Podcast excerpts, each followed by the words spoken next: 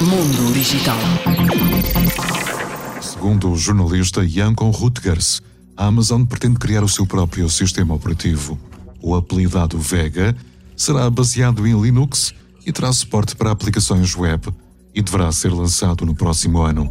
Este deverá substituir a versão atual do Fire OS, baseada no sistema Android. Mundo Digital.